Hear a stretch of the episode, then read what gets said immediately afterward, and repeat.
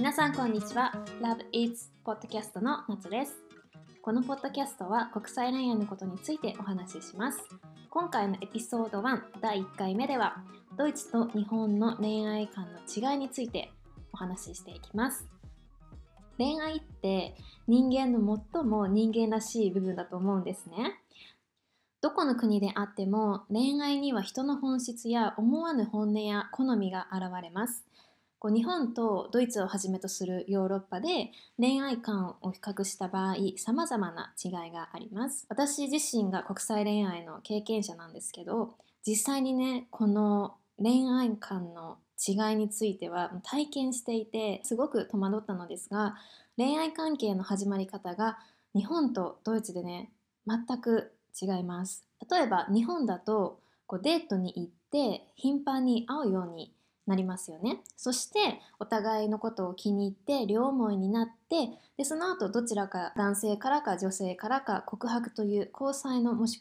込みがあってその後恋人としてお付き合いが始まります。ドイツの場合はどうかというとデートに行って頻繁に会うようになるところまでは一緒です。その後がね大きくちょっと変わってくるんですけどドイツでは恋人関係に発展する前の段階で相手との距離を縮めていくのでドイツだと交際前に日本でいう付き合ってる状態になることが多いです。なのでこう旗から見たらカップルのように見えるんだけどでも実はまだ付き合っていないっていう状態ですね。ほぼ恋人同士のような時間を共に過ごしていても恋人とは認められてないケースも本当に多くあって例えば家族に紹介されなかった恋人ではないと言われたというねケースもあります。家族や自分の仲のいい友達に自分のパートナーを紹介することはすごくよくあることです。なのでこう日本だとどちらかというと家族に紹介するのってもう婚約している時とか、まあ、結婚を前提にお付き合いしているカップルの場合こうお互いの家族に会ったりすることもあると思うし、まあ、中にはね別にそういう婚約する予定もまだないけどでも家族に合わせるっていうふうにあのしている方も日本ではもちろんあると思うんですけど、まあ、一般的に私たちのこ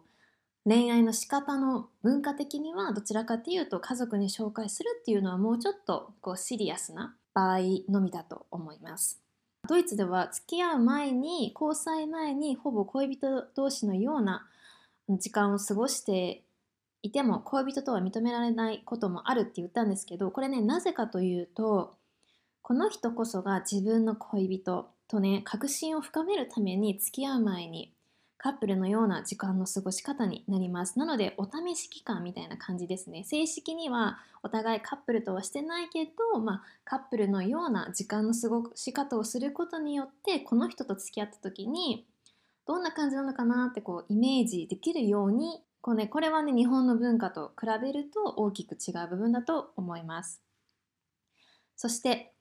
このねデートの仕方も日本とドイツでは違います。例えばドイツでは気合の入ったデートより気の向くままに過ごすことを好むドイツ人が多いです。なのでアウトドア派はお散歩だったりサイクリングピクニックを公園にしに行ったりインドア派はお家でデートをする。例えばまったり映画鑑賞をしたり家で一緒にお酒を飲む宅飲みなんかが一般的です。プレゼントにもドイツ人ってあんまりお金をかけない方が多くてでも花束だったり手作りのものや相手のことをよく考えたプレゼントやアイテムをくれたりするのでもらった方もね嬉しいですよね。たとえそれにお金がかかっていなくてもやっぱ嬉しいですよね。そういう考えてくれたプレゼントとか気持ちって。でドイツでの初デートの場合は私の経験上は男性が払ってくれることが多いなと思ったんですけどこうインターネットでいろいろね調べてみたら意外と中には男女平等で割り勘というねケースもドイツでは多いみたいです。なので、まあ、もしねドイツ人の方とデートに行ってで最初のデートで割り勘にされたからといって別にそれ相手が自分に興味がないとかそういうことではなくって、まあ、ドイツの恋愛観ではやっぱりこう男女平等が当たり前なのでそういった価値観のせいで割り勘になったっていうねケースだと思えばいいかなと思います。そして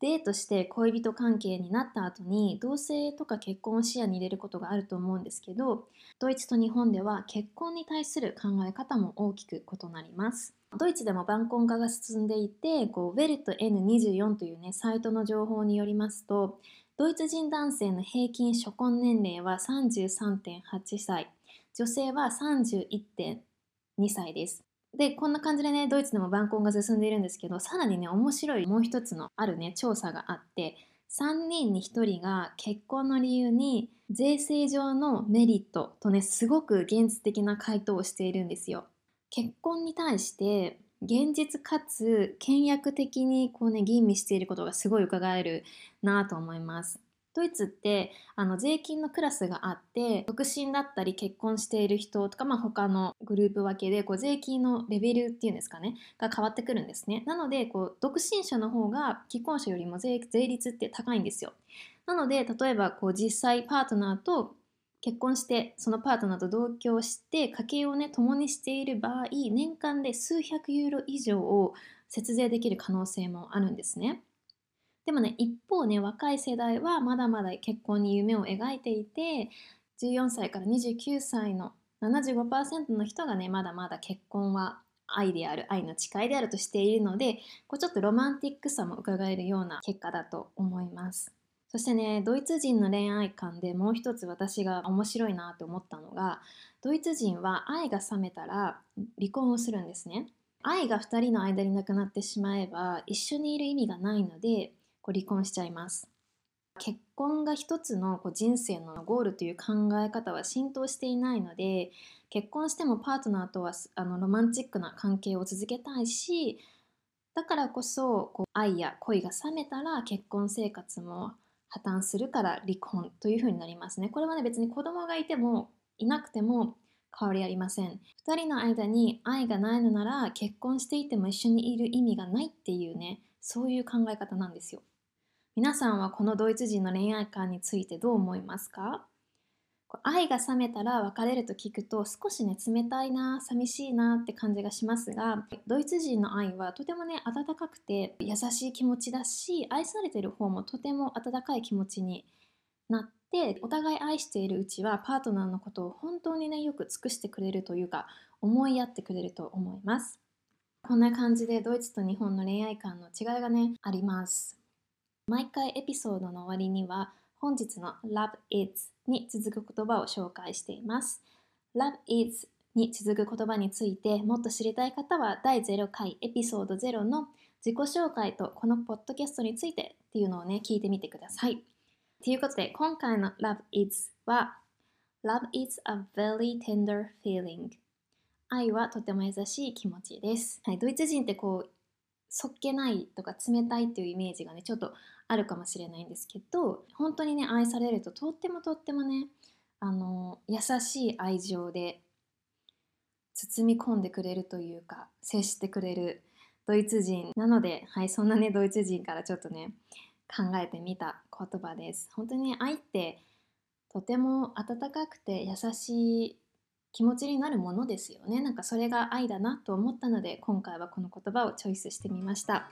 次回のエピソードでは、まあ、ドイツ人かっこヨーロッパ人との出会いの場についてお話しします。